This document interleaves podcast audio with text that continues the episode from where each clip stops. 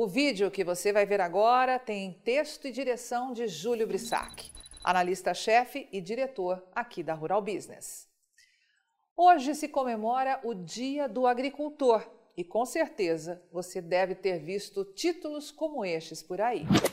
Governo Bolsonaro publica foto de homem armado para parabenizar o Dia do Agricultor, publicado pelo G1. O Correio Brasiliense destacou que Planalto homenageia Dia do Agricultor com imagem de homem armado, enquanto que a manchete do UOL é Governo homenageia agricultores com foto de homem armado. Isso tudo porque a Secretaria de Comunicação Social da Presidência da República publicou uma foto de um homem armado em sua conta no Twitter na manhã desta quarta-feira, dia 28, para fazer homenagem ao Dia do Agricultor. Para a velha imprensa, o tweet recebeu diversas críticas dos usuários, bem diferente do que vimos aqui no interior do Brasil, que foi só elogios à postura da SECOM. Como de praxe, a velha mídia tenta lacrar ao afirmar que, desde que chegou ao poder, o presidente Jair Bolsonaro tem assinado decretos para ampliar o acesso a armas. O presidente já declarou em várias ocasiões e publicamente sobre o desejo de ver toda a população armada, como acontece, por exemplo, nos Estados Unidos. Em 2019, Bolsonaro sancionou uma lei que ampliou a posse de arma para toda a extensão de uma propriedade rural. E pela primeira vez na história do Brasil, o produtor pôde dormir mais tranquilo. Afinal, está dia e noite isolado, muitas vezes a centenas de quilômetros de distância de qualquer proteção do Estado para garantir o seu direito à propriedade. Para quem não sabe, até então a posse de arma era restrita apenas à sede de uma fazenda. Mas agora temos no Brasil uma legislação que vale para qualquer propriedade, independentemente do tamanho da área. Já em fevereiro de 2020, o governo federal editou um pacote de mudanças em decretos de 2019, flexibilizando os limites para compra e estoque de armas e cartuchos Outra vitória para quem foi sempre alvo fácil de ladrões e invasores de propriedades rurais, fato bastante corriqueiro durante os governos do PT. Uma das mais importantes alterações elevou de 4 para 6 o número máximo de armas de uso permitido para pessoas com certificado de registro de arma de fogo. Um outro decreto deu permissão para que atiradores e caçadores registrados comprem até 60 e 30 armas, respectivamente, sem a necessidade de autorização expressa do Exército.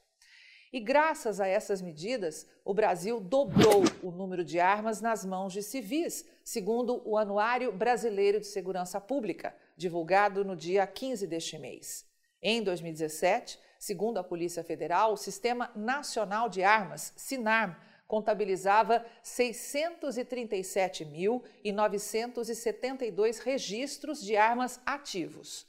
Ao final de 2020, o número subiu para 1.279.491 registros, revelando um aumento de mais de 100%.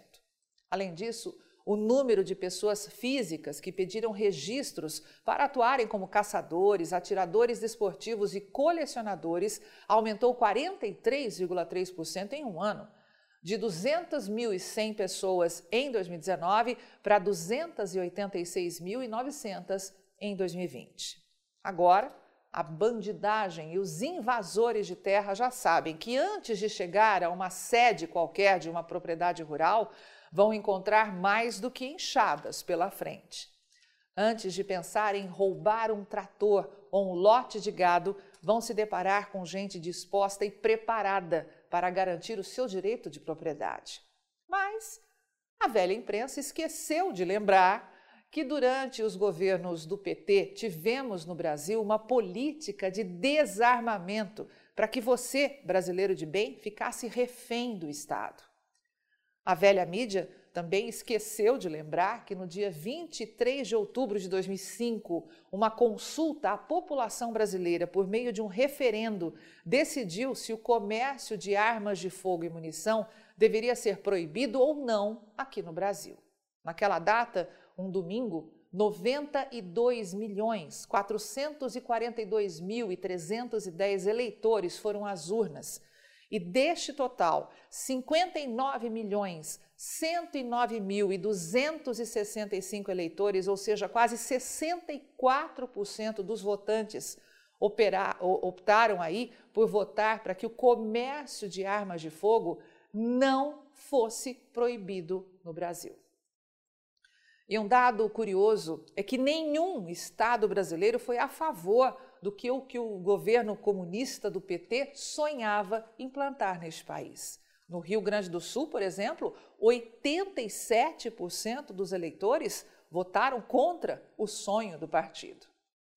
Mas voltando aí às homenagens do Dia do Agricultor feitas pela Secretaria de Comunicação do Governo Federal, a velha imprensa deve ter esquecido de divulgar essa outra postagem, que diz que o governo do Brasil trabalha para que os agricultores possam trabalhar em paz. E os números falam por si. Veja que entre os anos de 1995 e 2002, identificados pelas Torres Azuis, foram registradas absurdas 2.442 invasões de propriedades rurais no Brasil. Entre 2003 e 2010, representados pelas Torres Vermelhas, uma leve redução de 19%, mas ainda assim com a ocorrência de 1.968 invasões de terras. As Torres Roxas mostram que no intervalo de 2011 a 2015, 912 propriedades sofreram esse tipo de violência.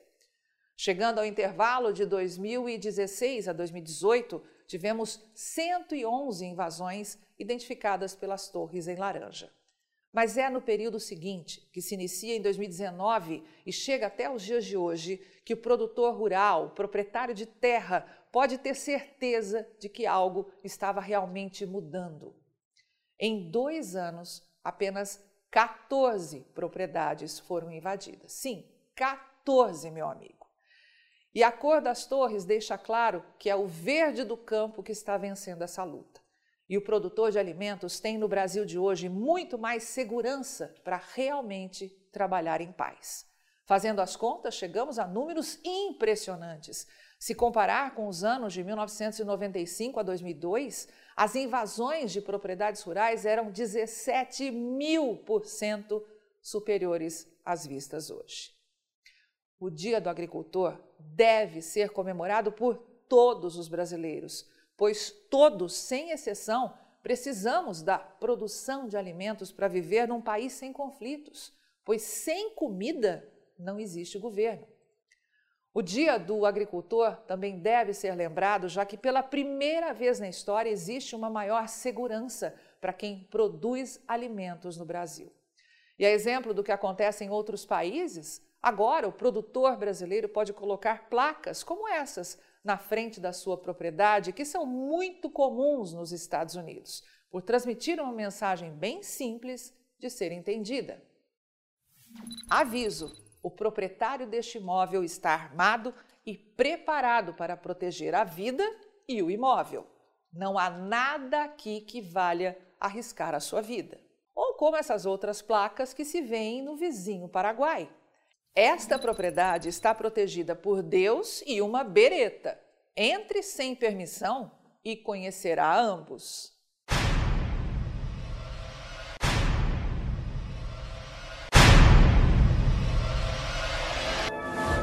E aí, vai ficar sem ter acesso às informações diárias para os mercados de grãos e proteína animal da Rural Business?